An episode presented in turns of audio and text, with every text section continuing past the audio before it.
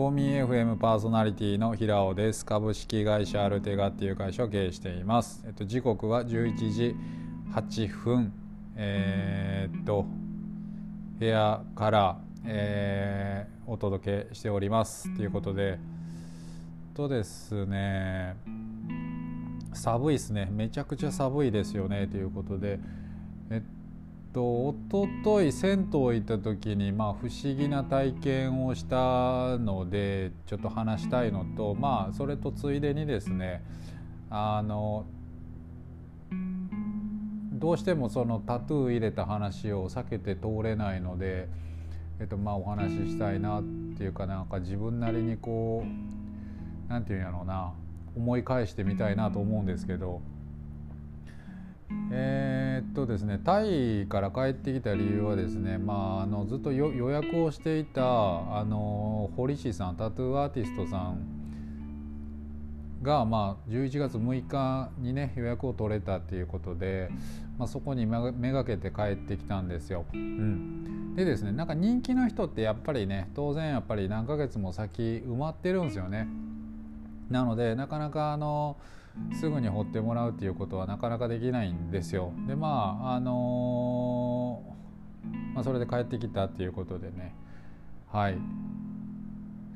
で僕何回かこうえっとちょこちょこちょこちょこねあのまあ、タトゥーが好きで単純に好きで多分ね昔から好きなんですよね多分高校生ぐらいから好きなんやと思うんですよね。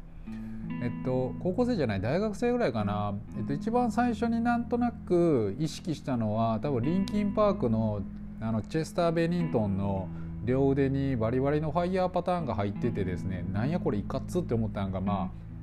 最初なんですけど、まあ、えっと、そこからですねなんかデザインに興味が持ったんですよね。多分ちょうど僕が、えっと、ウェブデザインにななになったのは2 5 6歳ぐらいやと思うんですけど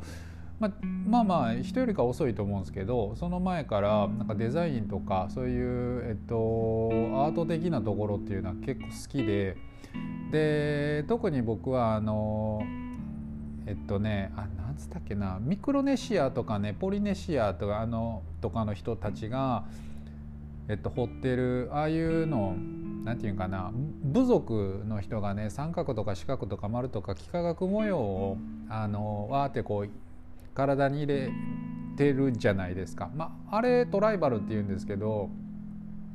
一番最初に、まあ、タトゥー自体に興味を持ったのがトライバルやったんですよ。でえっとまああれでねそのあっちの部族の人はあれでねその村どこの村の人かとかどこの家柄の人かとか職業が何かとかねそういうのをね実は掘るんですよね。うん、でまあ、実際ねあの日本でも奄美大島には昔になんか似たような風習があったらしいんですけどまあまあなんかそういう歴史とかそういうミクロネシアとかそういった方々の歴史みたいなところに結構興味を持ち始めてでまああましたと。で一番最初にね僕が掘ったのはねあの結構遅いんですけど30になってすぐなんですよね。えっと、東京に住んでた時で、えっと、なんかあのくすぶってる感じが自分の中でずっとあったんであの自分が興味あると思っていることはあの全部やろうと思ったんですよね。でそれのなんか一番最初に興味持ってて一番最初にあのやったことがタトゥーを彫ること。うん、で代官山のえっとね何つったっけなティファナタトゥーっていうところでね僕は一番最初彫ったんですけど自分で持っていったんですよデザインを。うん、で www ドットっていうのをモチーフに、まあ、ウェブデザイナーなんでねあの www ドットをモチーフになんか幾何学の、えっとまあ、ジオメトリックタトゥーっていうんですけどそういうの、あのー、を自分なりにデザインして持っていきましたっていうのが1回目なんですよね。で結構あの腕周り僕はあの左肩に入ってるんですけどそれがあの最初に入れた割にはやっぱり肩ってえっと、美しく一番タトゥーが見えるところ場所なんですよね。なんかあの平面か、えっと、人間の体って絶対に曲線ばっかりなのでそういった意味で言うと胸、えっとまあ、男の人やったら男性やったら胸とかが平たく見える。であのっていうことであのそうだな背中とかあの胸とかあと腕とかは結構あのタトゥー映えしやすい場所やったりするんですけど僕結構ちっちゃく入れてしまったものでなんかねあの最初ねちびってちっちゃく入れてしまったものでもったいないなと思ってでまあそれをねカバーアップするために、えっと、次はフィリピンで入れました。フィリピンでね結構大きめのものを入れてでそれはねジオメトリックタトゥーの一番最初に入れたものの上からかぶせるように、えっと、時計を入れてます。うん、それはね、まあ、あの僕自身がその時間が有限だっていうことを、まあ、認識しているっていうこととあと、まあ、単純にですねあのまあ考えてるだけのアイデアって何の意味にも持たないって思ってるんですよね。あの行動して初めて全て意味をあると思ってるし、まあ、行動を最後に起こさないんだったら考えてないのと一緒っていうふうに僕は思っているんですよ。うん、なので行動を起こすのが先で、えっと、考えるのが後あ考えながら行動するみたいな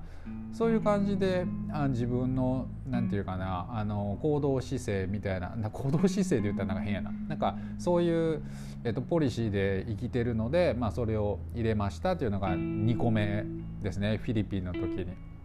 でねあのフィリピンの人フィリピンとかいっぱいねあのー、何タトゥー屋さんあるんでみんなむっちゃ精度高いですよ。あの高い精度高いし安いんであの皆さんなんかあの最初に掘りたい人最初に掘りたい人はでも日本人がいいか。まあまああのいいやいいや。でまああのフィリピンとかもそうですけどある程度ねこうあの下書きみたいなのを作ってきてでこう型にペッて当ててあのトレッシングペーパーでわーって型作ってであとはフリーハンドでわーってやっていくんですけど、まあ、それが2回目でで3回目が、えっと、背中に「サクヤン」っていうタトゥーが入っててこれプーケットで入れました。えっとねプーケットで、まあ、要はこれタイの、えっと、お守りなんですけどよくねあの仏教のねオレンジ色の袈裟を着た人たちとかってあのタイ語みたいなのふにゃふにゃふにゃって細い字字みたいなので書かれたあのタトゥーをね背中に彫ったり体に彫ったりするんですけど、まあ、これあの向こうの多分お守りみたいな感じなんですよ。えっと基本的に5本の爪みたいなのがこうわーって背中に入ってる感じのものでで僕ちょっとあの若干オリジオリジナリティはないけどなんかちょっと変わった珍しい、えっと、作ヤンが入ってるっていうことでね僕これはあの今回えっと4回目にね今回のあのタトゥー入れた時にも堀師さんに絶賛されましたけどあのやっぱりえーと、タイのタトゥーはタイで入れるっていうのがやっぱり一番いいかなっていうふうに思ってます。でまあ自分の体の中で一番気に入ってるタトゥーですね。今のあの、まあ、全部気に入ってますけど。うん。まあ昨夜。はい。まあ気になったら多分皆さん見たことないと思うんでね。あの調べてみてください。で4回目今回はですねあのえっと、今年親父が亡くなったっていうこともあって結構自分の中ではあの人生においてのこう一つの何て言うかなマイルスマイルストーンって言ったらおかしいななんか一つの通過点としては大きかった出来事だったのでまああの親父のモチーフを、えっと、胸に彫りました。えっとあのまあ肩から胸にかけてねあの全体的にはあと大きく、えっと、使ってですね掘ってるんですけどね本当にあの乳首の数センチ上ぐらいのところにあのよく見たらちっちゃいカエルがいてるっていう感じの、あのものなんですけど、まあ、あの墓参りに行ったら必ずえっと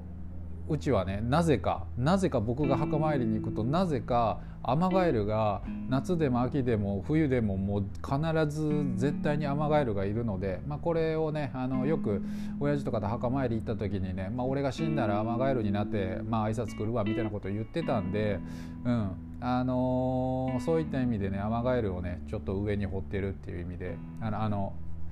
えっ、ー、と足しましたっていう感じでね。であの一昨日かなスーパー銭湯行った時にね、えっと、ちょうどなんか不思議な体験をしたんですけどあの今日24日でまあ一昨日行ってたんでちょうどこれ時計の針があと1時間ぐらい回ったら、まあ、24時で親父の誕生日やなって思った瞬間にわーってねあの僕ちょっともう岩盤浴終わってヒートダウンしてたんですけど、まあ、背中あたりがそれを思い出した瞬間にわーって熱くなってきて重くなってきてこうめちゃくちゃこう背中をバンバンって叩かれたようなねそんな感覚に感覚っていうかねあの感触ですね。なんか不思議なんですけどあのこういう体験をねなんか僕は初めてしたなっていうことでなんかあの左肩から左胸にかけてものすごくあの熱く重たくなんか叩かれてる感じが感触があったんでなんか不思議な体験やったんですけどまあまああのそんなこんなでえっとタトゥー入れましたっていう話です。はい、皆さんもしまあ興味ないでしょうねきっと。あのー、基本的にはね僕もう単純にもデザインとかがもうそもそも好きなんで、うん、あの多分どんどんどんどん増えていくんでしょうけど、うんあのー、なかなかまあうん、っていうことでまあ見せる機会ないですけどねあのでも多分あのこれから先あの数パーセント近くのところから引っ越したら僕間違いなく腕見えるところにも絶対入ると思うんであのまあそんなこんなであの一つ一つねもし興味が興味がまあいいやこんな感じで話を終わりたいなというふうに思います。